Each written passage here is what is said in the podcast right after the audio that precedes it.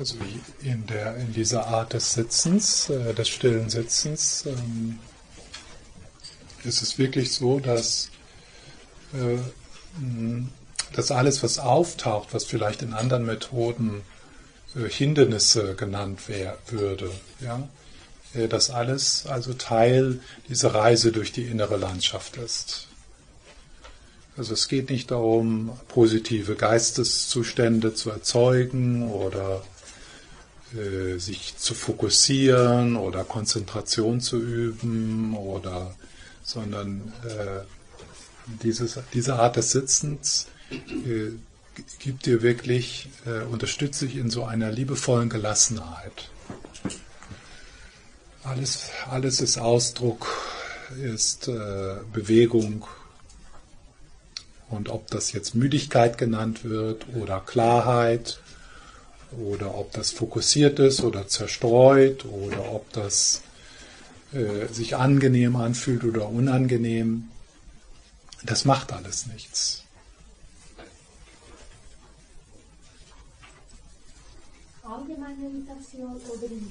In dieser Art von Meditation. Also das, wenn du, wenn du jetzt zum Beispiel äh, also eine Konzentrationsmeditation übst, äh, dann wäre ja Müdigkeit wäre ein Hindernis. Hier, ähm, hier ist Müdigkeit kein Hindernis, sondern auch etwas, was kommt und geht, was äh, auf das, was du dich beziehst, wo du neugierig sein kannst, äh, wo du, wo du neugierig bist auf deinen Widerstand oder neugierig darauf, wie du den Widerstand auflösen kannst. Also es ist einfach so eine Reise, äh, in der alles eingeschlossen ist.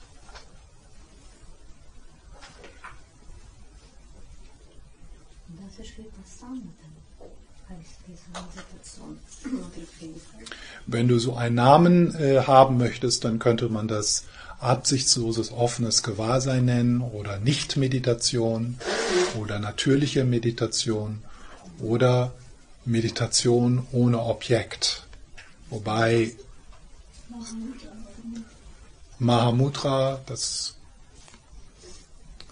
wäre so, das so diese Art der Meditation ist so, so eine, eine, ein, eine, ein Beginn der Mahamudra-Meditation. Mhm.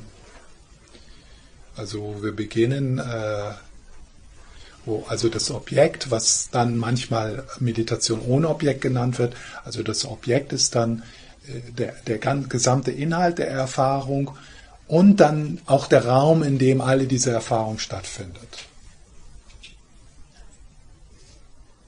Also die Wolken wie auch der Himmel.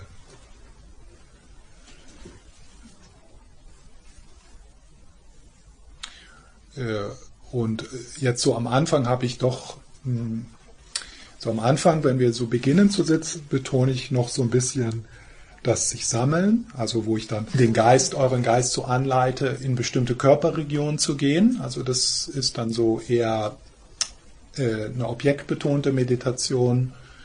Äh, und dann von dort aus, wenn es dann möglich ist und wenn es sich gut anfühlt, äh, dann in das absichtslose offene Gewahrsein zu gehen, wo alles kommen kann, äh, kommt und geht, in seiner Substanzlosigkeit erkannt wird und dann natürlich, und das haben wir jetzt, äh, da werde ich, werden wir morgen mehr hingehen, dann, dann, was ist das, was gewahr ist?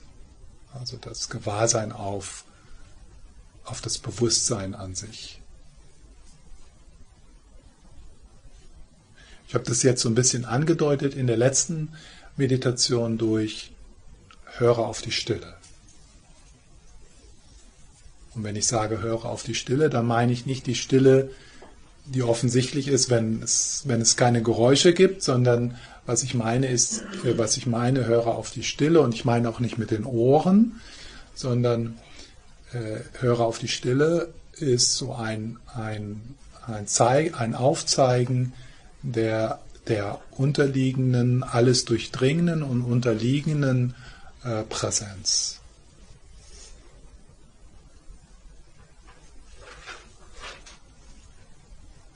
Und das ist dann, wo die, wo die Meditation auf die Natur des Geistes beginnt.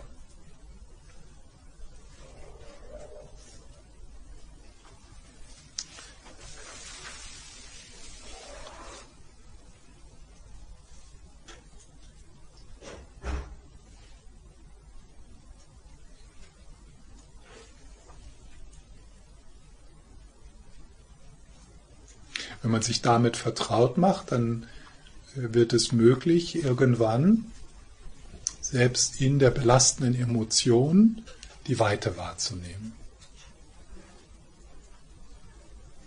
Also auch selbst in der belastenden Meditation äh, nicht äh, die Gelassenheit, die mit dieser Weite und mit dieser Stille einhergeht, die, das ist dann möglich, das nicht zu verlieren oder nur kurzzeitig zu verlieren. Und recht schnell wieder zurück sich zu erahnen.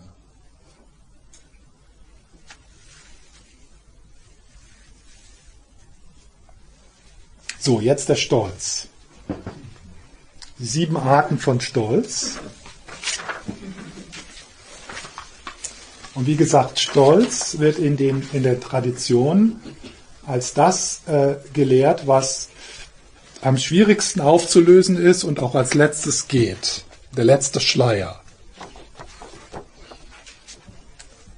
Äh, und der Grund dafür ist, dass äh, sich äh, der Stolz dann ähm, festmacht an den Qualitäten, die auf dem spirituellen Weg dann irgendwann entdeckt werden. Ja und einfach mal so ein bisschen, äh, also das, und der erste Schritt ist schon unglaublich schwierig, das Innehalten, also dem Stolz auf sich schliche kommen. Wann bin ich stolz? Ja, und das ist, äh, da möchte ich so ein bisschen, so ein bisschen reflektieren, so einfach so ein bisschen Neugierde in uns erwecken, äh, so ein, ein Gespür zu entwickeln, ja, wo in mir ist Stolz, was ist Stolz, die verschiedenen äh, Geschmacksrichtungen von Stolz. Verschiedenen Geschmacksrichtungen von Stolz. Und wie mit allen, äh, mit allen belasteten Emotionen, äh, mangelndes Gewahrsein, das ist also äh, das mangelnde Gewahrsein, also hier besonders äh, die, die, äh, die Identifikation mit dem Ich-Gedanken, das ist die Grundlage natürlich vor Stolz. Und also diese, dieses mangelnde Gewahrsein im Stolz verbindet sich mit dem Verlangen, jemand Besonderes zu sein. Ja, das mangelnde Gewahrsein verbindet sich mit dem Verlangen, jemand, jemand Besonderes zu sein und der Abneigung, niemand Besonderes zu sein. Das Verlangen, etwas Besonderes zu sein und der Abneigung, niemand Besonderes zu sein. Und ist natürlich dann verbunden, leicht verbunden auch mit der Wut und der Eifersucht. Ja, wenn, wenn, unser, wenn unser Selbstbild angegriffen wird, dann äh, Wut und wenn jemand besonderer ist als wir, Eifersucht. Erfolgreicher ist als wir, Eifersucht.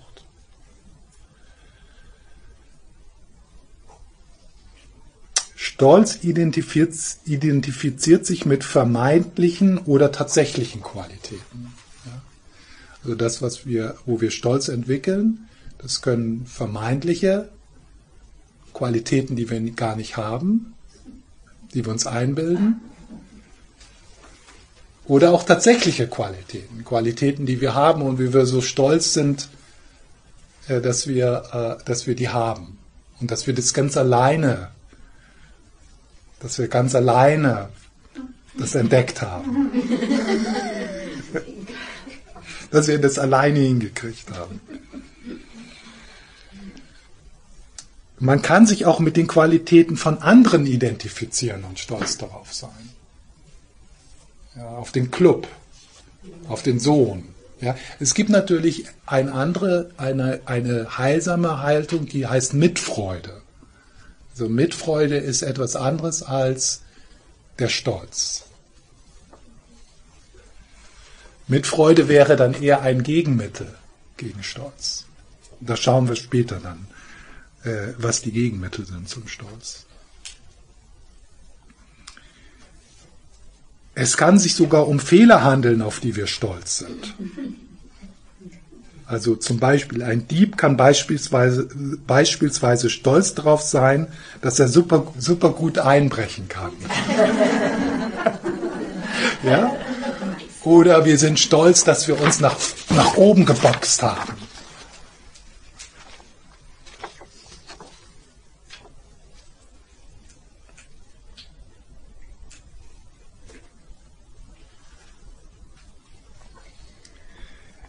Äh, Stolz findet immer etwas, an dem er sich festhalten kann.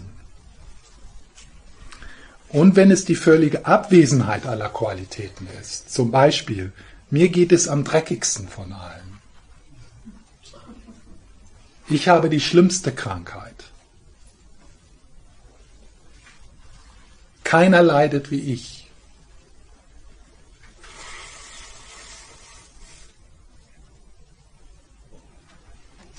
Ist das auch stolz? Ja. Ja. Selbstmitleid, ja. Ist auch eine Art von Stolz. Was ist das Problem mit Stolz? Stolz leidet Widerstand gegen innere Arbeit und es nimmt keine Hilfe an.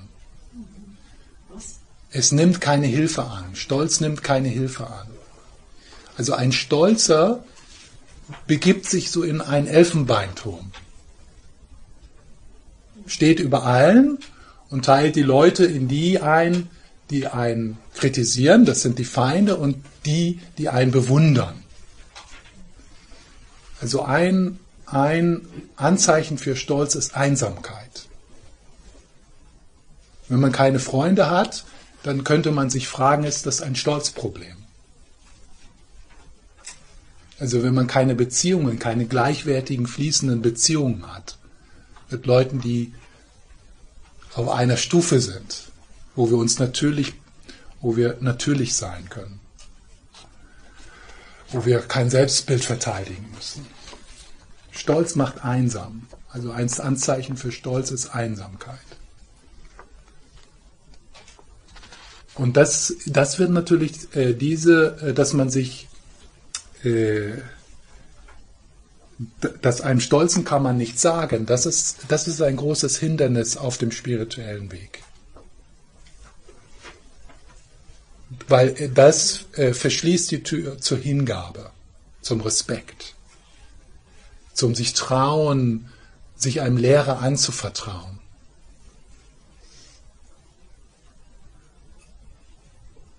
Denn äh, auf dem spirituellen Weg müssen wir ja mal beginnen, auch was Neues zu wagen, Neues zu tun. Und Stolz würde das verhindern, weil Stolz sagt, nur was ich denke, was ich weiß, das zählt, das ist richtig.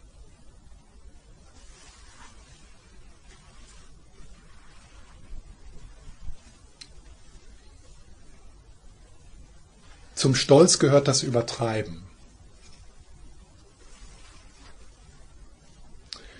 Und äh, was äh, das Schauen auf den Stolz so schwierig macht, ist, dass es sich zunächst mal gut anfühlt. Ja? Äh, ein, ein, Stolzer kann sehr gut, kann, könnte sehr gut äh, unterhalten. Ja? Also Stolz kann sich sehr lebendig anfühlen. Da beginnt man zu, zu strahlen. Ja? Deswegen, äh, deswegen möchte man da gar nicht so hinschauen. Also äh, in der Arbeit mit Stolz muss man aus dem Elfenbeinturm kommen und erkennen, dass man ein genauso ein Mensch ist wie alle anderen auch. genauso am to struggle, genauso am, am, Haar, am, am Strampeln, ja, am, am, wie alle anderen auch. Wie alle anderen auch. Und da kann man sich ja leicht sehen, wie eine spirituelle Praxis und wenn man dann im Dalai Lama Club ist, wie das so ein Gefühl von so von Überlegenheit. Äh, also dass unsere eigene Einsichten und unsere eigene Praxis keine Brücken baut zu anderen, sondern wir beginnen so Brücken abzureißen und plötzlich so, oh, ich kann nicht mehr mit meinen Geschwistern, weil die sind einfach noch nicht so weit. die, die reden, was die reden, das ist so oberflächlich. Ich rede jetzt nur noch über übers Aufwachen und über die wichtigen Dinge im Leben. Stolz.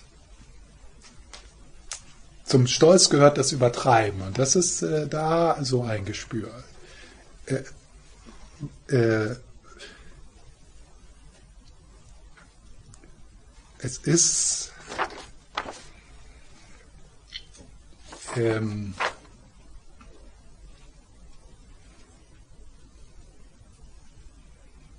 es ist äh, schwer. Also ich merke auch in mir so den Widerstand, dahin zu schauen. Ja? Übertreiben, sich, in, sich äh, äh, es hat ja auch mit dem, mit dem Selbstbild zu tun, was man anderen, was man sich und anderen vorhält.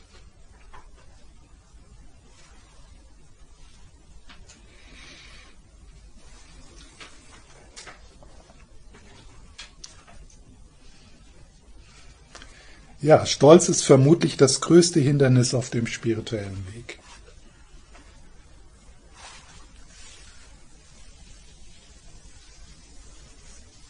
Und natürlich, Stolz ist nicht, äh, ist nicht ein Zeichen, dass du schlecht bist oder es sollte nicht irgendwie in Schuldgefühle oder Verurteilung gehen, sondern Stolz ist, baut auf auf mangelndem Gewahrsein, auf diese Identifikation mit dem Ich-Gedanken und dann äh, der Selbstbezogenheit, die aus diesem Ich-Gedanken kommt und die Angst darum, ja, das verteidigen zu müssen, das dem Leben einzuhauchen, dem, dem, das noch solider zu machen, ja, das, was gar nicht existiert.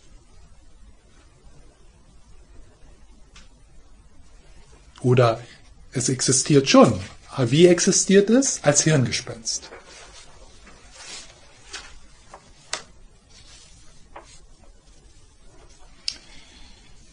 So, dann die sieben Arten von Stolz. Die erste ist Arroganz. Arroganz. Es ist definiert als der Glaube, gleichwertigen Menschen sehr überlegen zu sein.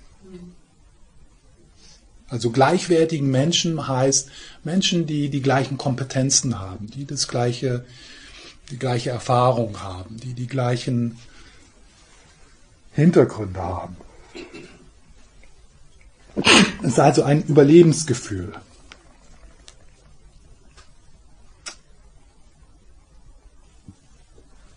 Ein Überlegen, Überlegenheitsgefühl. Nennt sich auch Hochmut.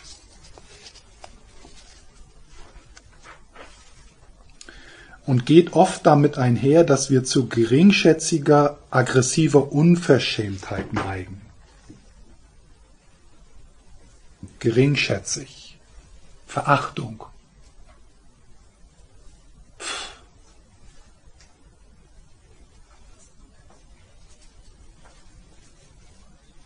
Mit bissigen Bemerkungen. Aggressiver Unverschämtheit.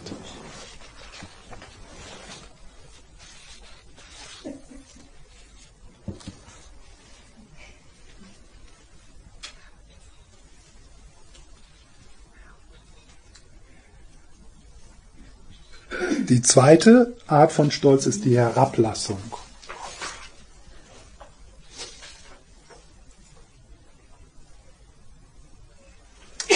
diese Herablassung bedeutet, sich Unterlegenen gegenüber weit überlegen zu fühlen. Also Leute, die äh, äh, weniger Kompetenzen haben. Also die erste, die Arroganz, ist definiert als die Herablassung von Menschen, die ähnliche Kompetenzen haben. Die Herablassung wird definiert als, wenn wir Menschen, die tatsächlich nicht die gleiche, die gleiche Schulbildung haben, die tatsächlich nicht in der gleichen Lohnklasse sind, die tatsächlich nicht äh, die gleichen Kompetenzen, das gleiche Wissen haben, die gleiche, äh, das gleiche gute Aussehen. Ja? Dass wir den, uns den weit überlegen fühlen.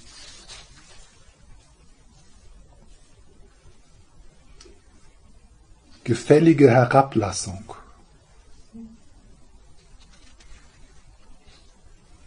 Und diese heuchelnde Zuwendung ist gekennzeichnet durch die Haltung, ich muss mich auf dein Niveau hinabbegeben. Ich muss mich auf dein Niveau hinabbegeben. Kannst du den ersten Satz sagen, was du, was du angefangen hast? Herablassung ist Unterlegenen. Ist sich Unterlegenen gegenüber weit überlegen zu fühlen. Mhm. Weit überlegen zu fühlen.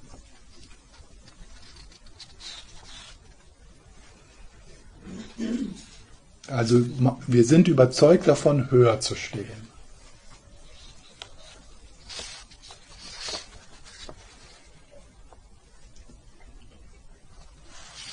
Herablassendes Sprechen.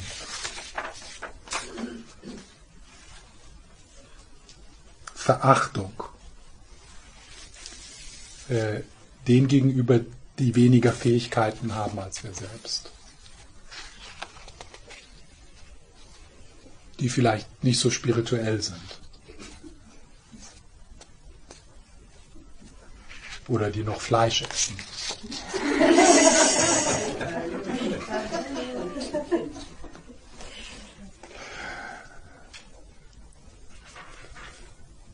Die dritte Art von Stolz ist die Überheblichkeit. Die Überheblichkeit ist sich besser zu fühlen als diejenigen, die tatsächlich überlegen sind. Also Leute, die mehr Qualitäten haben.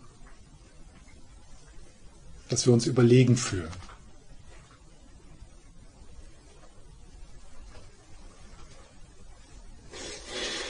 Also diese Form von Stolz blickt herab auf andere, die mehr Qualitäten, Fähigkeiten und Kompetenzen haben als wir. Und das ist, äh, also diese Art von Stolz, diese Überheblichkeit, die kann wirklich in, äh, auf dem spirituellen Weg ein großes Hindernis sein.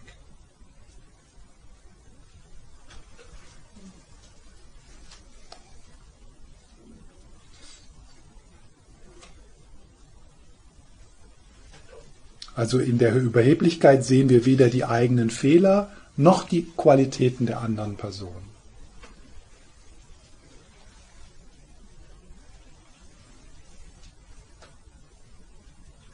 Eine, ein, nur diejenigen von euch, die in Teams arbeiten, kennen das vielleicht, wenn so ein neuer, ein neuer in ein, in ein Team kommt, in ein Zentrum kommt. So ein neuer, der es noch nicht gelernt hat, dass man mal irgendwo hinkommt, ja, da beginnt man zu hören, den anderen zu vertrauen, der Weisheit zu vertrauen, die schon da ist im Team. Äh, Leute, die schon vielleicht 30 Jahre dort gearbeitet haben, die aber nicht bla bla bla studiert haben, sondern ja, und, und äh, also so eine Person, die also mit dieser Überheblichkeit dorthin kommt, äh, das ist ganz schwierig, so einen Boss zu bekommen. Ärzte, ja, da sind die Krankenschwestern, die sind, die arbeiten 30 Jahre mit denen in diesem Bereich. Und dann kommt da so ein Schnösel her, der hat, der hat, der hat ein paar Bücher mehr gelesen. Schlimm. Also so, man kann das so im Außen äh, äh, so sehen, was, was natürlich für uns jetzt wichtig ist, so zu schauen, wo ist das in mir? Ja.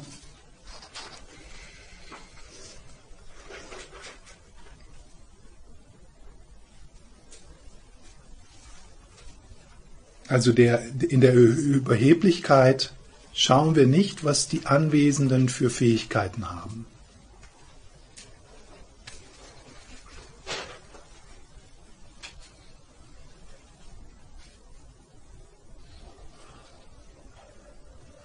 Also auch hier die Überheblichkeit, die blockiert alles Lernen. Die können mir ja doch nichts. Das sind ja nur Krankenschwestern, die können mir ja doch nichts. Die, kann, die können da kann ich, von denen kann ich nichts lernen.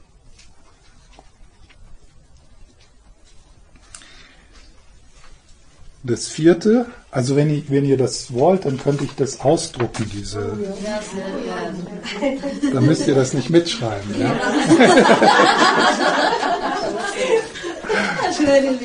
Ja, ja, ja das mache ich. Die sieben Arten von Stolz. Äh, das vierte ist die Anmaßung. Die also das sind ja so ein bisschen, das sind jetzt die Definitionen aus, den, aus, der, aus, aus, der, aus, dem, aus, dem, aus der traditionellen buddhistischen Psychologie. Man kann natürlich jetzt seine Eigenverständnis haben, was Anmaßung ist, aber das sind jetzt so ganz konkrete Definitionen, also äh, übernommen aus der buddhistischen Psychologie. Und Anmaßung wird dort äh, definiert als sich selbst für kaum geringer als jemand, für kaum geringer zu halten, als jemand, der uns weit überlegen ist. Also so, naja, der Dalai Lama ist schon ein bisschen weiterentwickelt. Ja. Aber da fehlt nicht mehr viel.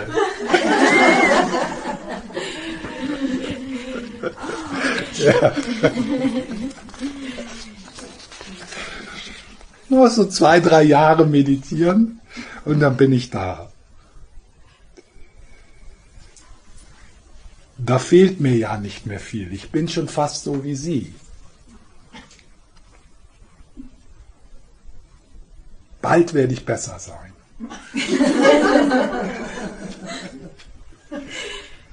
Also wir bemerken zwar die Qualitäten in der anderen Person, aber unterschätzen vollkommen das, was da noch an Entwicklung in uns möglich ist.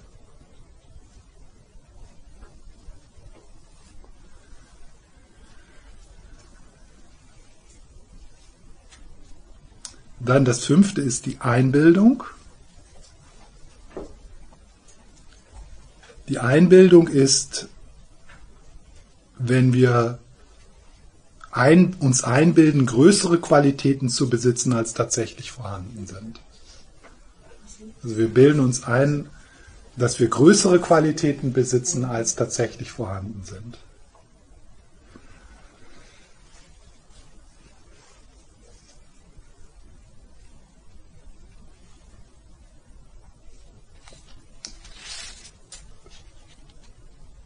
Und das, Sechste, das Sechste ist die völlig in die Irre gehender Stolz.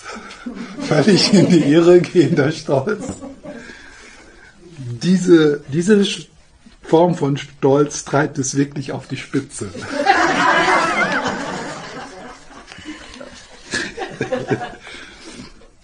man glaubt, Qualitäten zu besitzen in einem Bereich, wo man keinerlei Qualitäten hat. Oder nimmt sogar Fehler oder Mängel als Basis für den Stolz.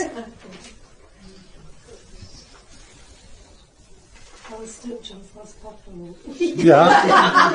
ja. Aber ich denke, Gurus, es hat Gurus, die das wahrscheinlich auch wirklich äh, so Insekten, kann ich mir ja. vorstellen, dass das da so Kandidaten sind. Mhm. Ja, das, das ist auch, ähm, ja. Ja, am besten setzt man sich niemals hier hin, wo ich sitze.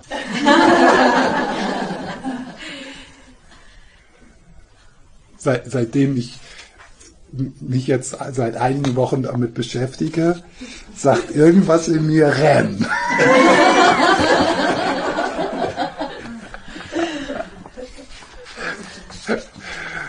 Wie bin ich hier gelandet?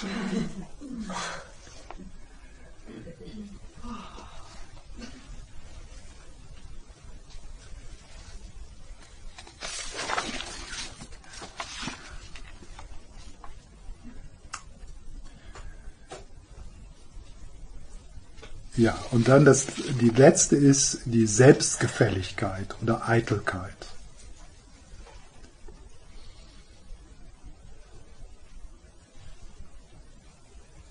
Ein selbstzufriedenes Gefallen.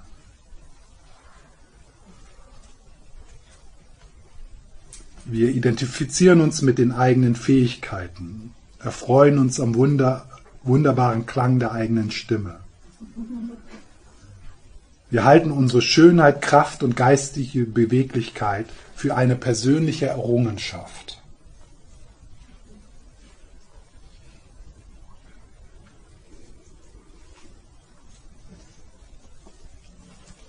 Also wir identifizieren uns mit diesen Qualitäten, die vergänglich sind. Aber und, und das ist dann natürlich dann so schwierig, wenn dann diese Fähigkeiten verloren gehen. Die Stimme brüchig wird, die Haare ausfallen, die Falten kommen, die Muskeln schlapp werden, die Zähne ausfallen.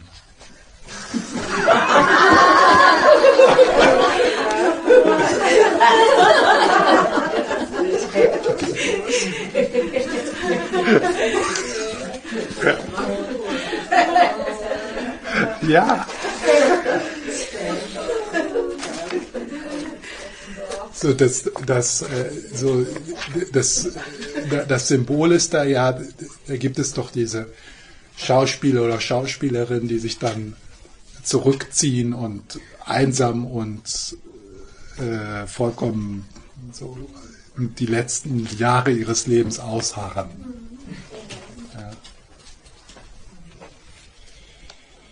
Ja, so, das sind die sieben Arten von Stolz.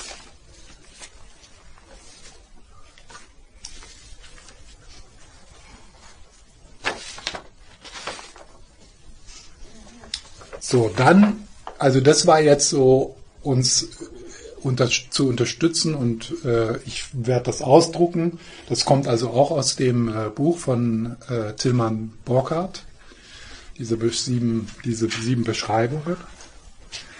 Und das ist so eine, so da kann man sich das so durchlesen und das hilft uns dann mit dem ersten Schritt, das Innehalten. Ja? Äh, und auch gibt uns so, es gibt uns so etwas Material dafür, ist wirklich, ja, da so eine Neugierde zu entwickeln, dem entgegenzuwirken.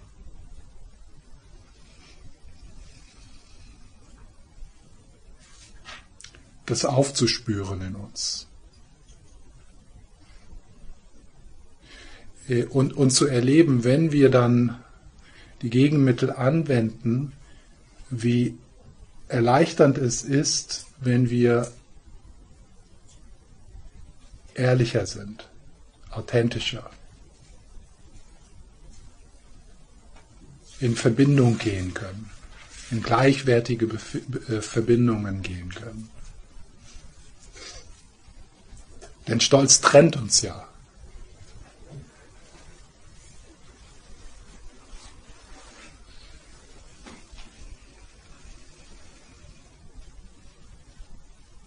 Also äh, so das Innehalten, so äh, den Schmerz zu bemerken, der mit dem Stolz kommt, der nicht erst, der erst nicht offensichtlich ist, weil es sich erstmal äh, gut anfühlt, sicher anfühlt.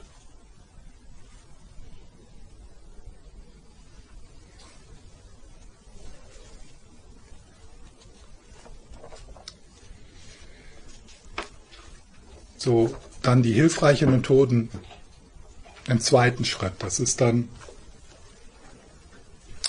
also in, der, in den traditionellen, äh, in, der, in den traditionellen tibetischen Buddhismus gibt es einige Methoden, äh, Heilmethoden für Stolz. Und eins ist die Zufluchtnahme.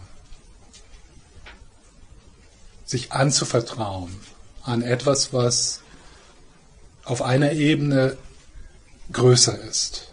Sich offen zu machen.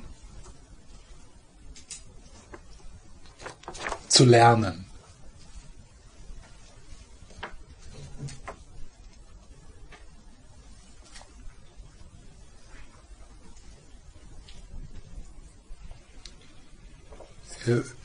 was ein wichtiges Heilmittel ist gegen Stolz ist, die eigenen Schwächen wahrzunehmen und die nicht zu verstecken, die zu teilen, sich verletzbar machen. Also nicht so hinter einem Selbstbild sich zu verstecken, was der Stolz sich bemüht zu tun.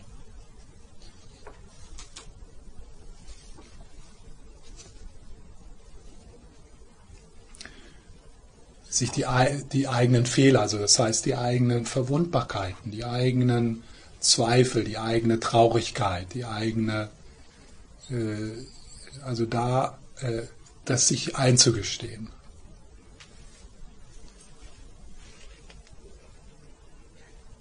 Also das Mut und Vertrauen entwickeln, Gefühle, Ängste und Schwächen zu zeigen.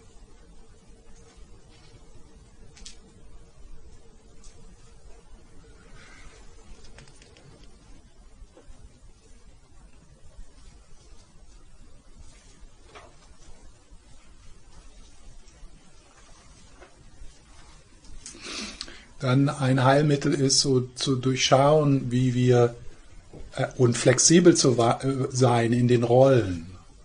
Ja? In den Rollen, die wir spielen. Also, dass wir Helfer sind, aber auch derjenige, dem man hilft. Dass wir Lehrer sind, aber auch Lernender. Und äh, also das ist auch in der tibetischen, das ist so ein, eine, ein Schutzmechanismus in den Tradition. Das ist also die, äh, äh, die, die Meister, die man hat, die haben ja auch Meister. Ja? Also ich war oft mit Lama Sopa zusammen, Student mit einem seinen Meister. Also in, eine, in, der, in so einer Tradition wie der tibetischen Tradition passiert es nicht so leicht, dass sich so einer so abkapselt und dann so sein eigenes Ding macht und dann so an der Spitze steht und nur umgeben ist von Bewunderern, die projizieren auf diese Person, der ist ja schon frei.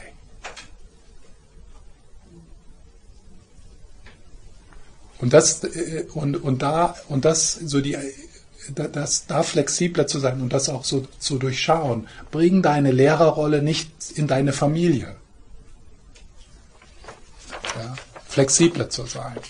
Wir sind Lehrende und Lehrer, Helfer und Hilfenehmende. Ja. Jetzt sitze ich hier, in der Pause habe ich einen Gehirnschlag und dann bin ich bei irgendjemand hier von euch im Krankenhaus.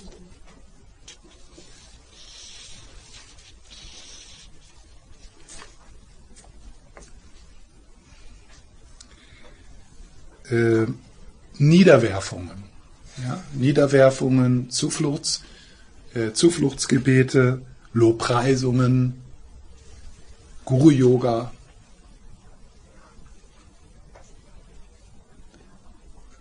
So, äh, und Teil dieser, dieser Übungen ist ja, dass wir, dass wir, ent, dass wir erfahren, entdecken, dass alle Einsichten, die wir haben, alle, alles, was wir wissen, alles, was wir können, haben wir von anderen gelernt.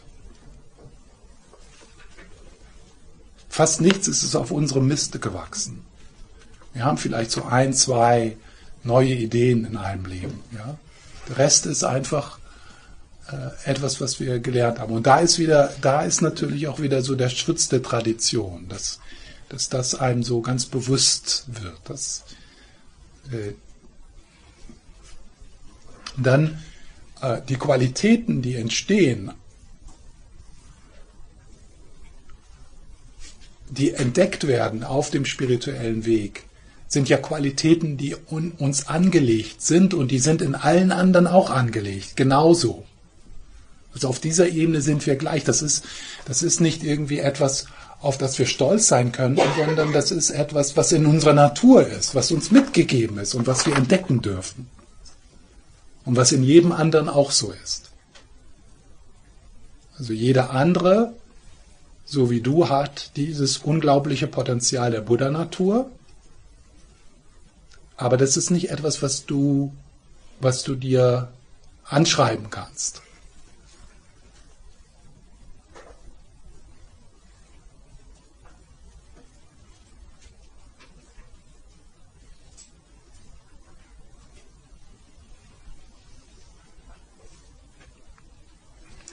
Und äh, ähm, äh, Tilman Borkert, der, der nennt so drei Schlüssel im, im, äh, im, in der Arbeit mit Stolz. Und das erste ist die Einfachheit. Und das ist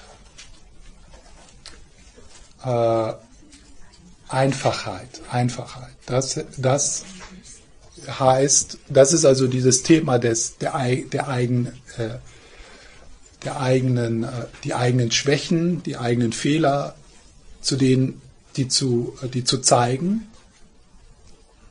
Natürlicher sein. Was bedeutet es, natürlich zu sein? Ja. Also der Frage so nachzugehen. Was bedeutet es, natürlich zu sein?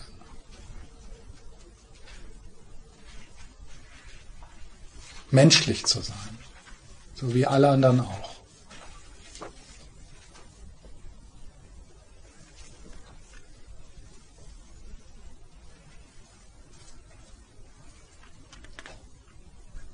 Gibt es ja so einige Kontemplationen, so dass wir alle gleich sind im Sinne von, dass wir glücklich sein wollen und Leid vermeiden und so weiter. Ja.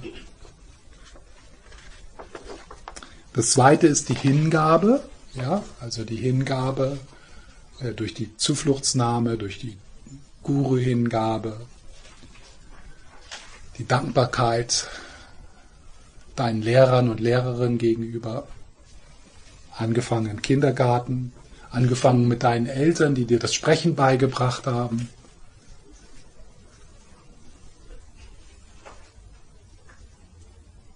wie man auf Toilette geht und wie man isst. Selbst das haben wir nicht selber rausgekriegt.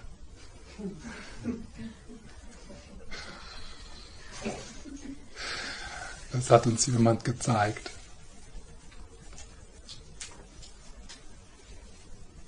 Auch wie wir unseren Job machen, wie wir den, wie wir den Computer benutzen können.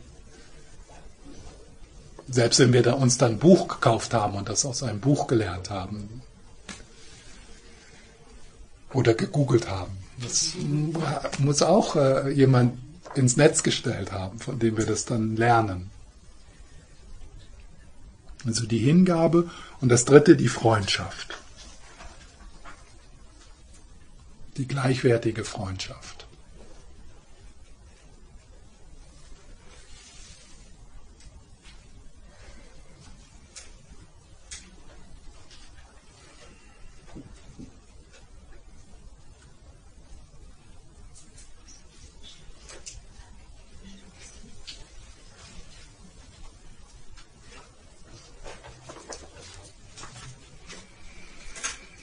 Ja.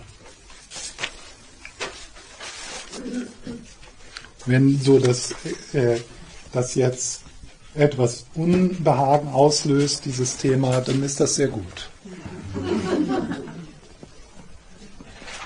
Nicht so in dem Sinne, also jetzt nicht überkritisch werden und Selbstzweifel entwickeln und, und sich, ähm, äh, sich, äh, sich schlecht fühlen, sondern ja, da so eine, eine Neugierde zu haben. Wow, wow. Und es ist ja, es ist ja schön, äh, sich äh, fein, so feinfühliger zu werden, jetzt schon, zu einem Hindernis, was, was in, der, in der Tradition wirklich als ein Problem beschrieben wird. Und, äh, und ich vermute mal, dass es äh, sicher ist zu sagen, nicht so zu sagen, okay, habe ich das oder nicht, sondern eher zu fragen, wann und wo habe ich das? Wo ist das eine, wo ist das eine Belastung für mich?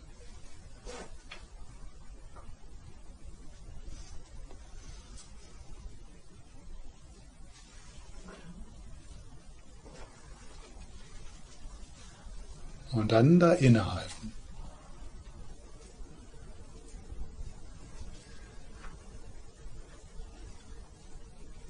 Innehalten, wenn, wenn, wenn du dich, wenn du bemerkst, dass du übertreibst oder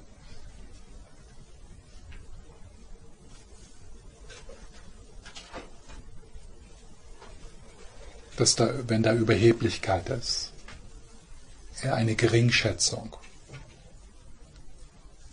Also immer wenn, wenn, wenn Trennung da ist.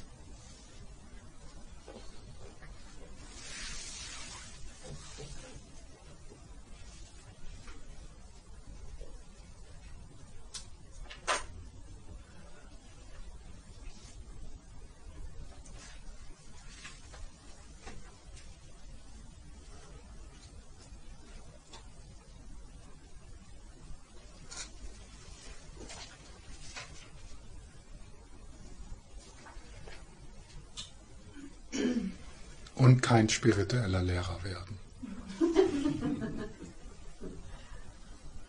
Ganz wichtig.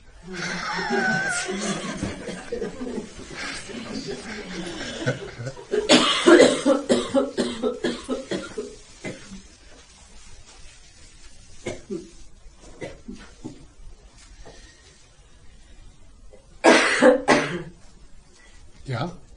Also, ähm ich denke, dass neben dem, dass es für einen schle schlecht, selber schlecht ist, also mit dem spirituellen Weg und so, ist es doch, ich glaube, fast immer in allen Ausprägungen ist es doch auch verletzend für andere? Mhm. Man verletzt eigentlich doch mhm. dauernd andere. Mhm. Also das könnte dann so, so eine andere noch, noch dazu führen, dass man mehr Achtsamkeit dort entwickeln will. Mhm. Ja.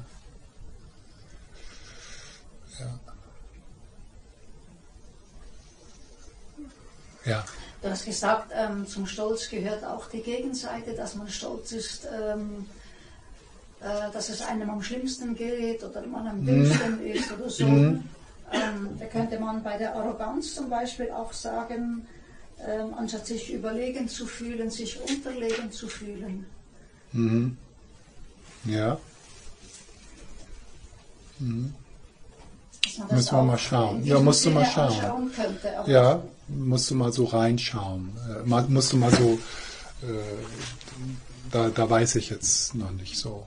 Äh, äh, was ich auch, was ich auch noch mehr betrachten möchte, ist, äh, wo kommt da so ein gesunder Stolz, ja, so ein, eine gesunde, wo, wo kommt das? Es gibt ja äh, im Tantrischen auch the Divine Prize, ja, also auch so als Übung. Also da dann auch so, da muss man sich ja auch schauen, was ist, was ist Ich-Stärke, eine gesunde Ich-Stärke. Und also das sind so zwei Themen, was du so sagst. Dieses Thema, inwieweit ist so äh, Ich-Armer irgendwie eine Ausprägung von Stolz. Mir geht es am schlechtesten. Keiner leidet so wie ich. Und die andere Frage ist, wo passt da der gesunde Stolz? Das gesunde Selbstvertrauen. Wo passt das hin? Was ist der Unterschied? Ja. Eben, ich finde, es muss gar nicht so extrem sein. Manchmal diese extreme Bescheidenheit, gerade die die Frauen haben. Ja. Man wacht, das wäre nicht, also ein bisschen Angst, ob Angst ja. aber aber manchmal wirklich Ehrfurcht für diese viele Fälle auch, oder? Ja. dass man denkt, ja. dann lieber gar nicht in die ja, ja. oder? Ja, ja, also genau. Es ist, ist ganz schwierig, ja. Äh, aber diese Bescheidenheit, die könnte auch sehr mit Stolz verhaftet sein, gerade im Spirituellen. Ne? Äh, äh, oh, ich bin jetzt so bescheiden. Ich bin jetzt so frei von Stolz.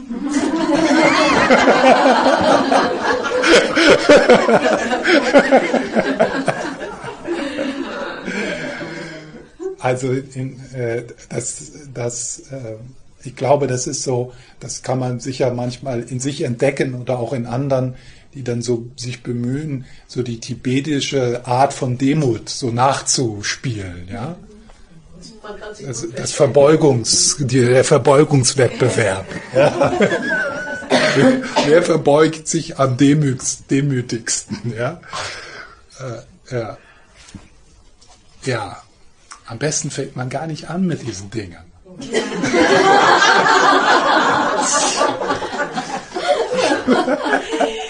Zu spät. Zu spät. Jetzt habe ich es raus. Jetzt ist es in eurem Geist und macht euer Leben schwieriger.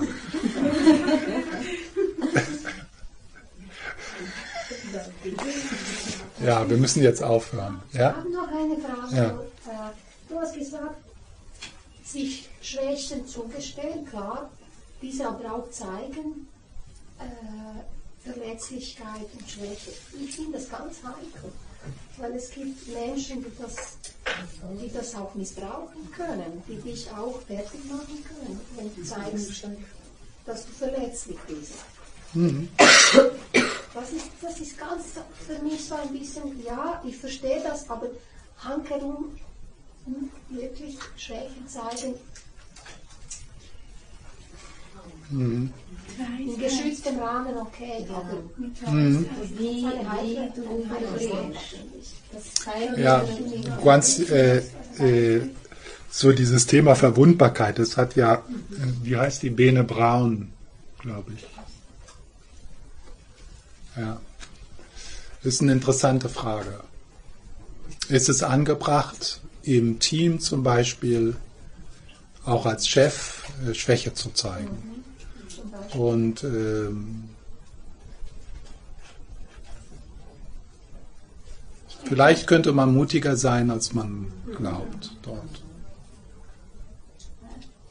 Und vielleicht wäre es, würdest du der Menschlichkeit auf dem Arbeitsplatz eher, eher unterstützend sein. Aber ich sehe schon deinen Punkt natürlich. Es ist, es ist natürlich äh, nicht immer angebracht. Ja, eine Gratwanderung, denke ich. Mhm. Du kannst dann ja nicht zusammenschließen. Okay, vielen Dank. Und Entschuldigung. also, das, was äh, zur Belastung äh, äh, hinzufügt, das lasst ihr hier. Ja? Und das, was zur Erleichterung äh, führt, das nimmt ihr mit.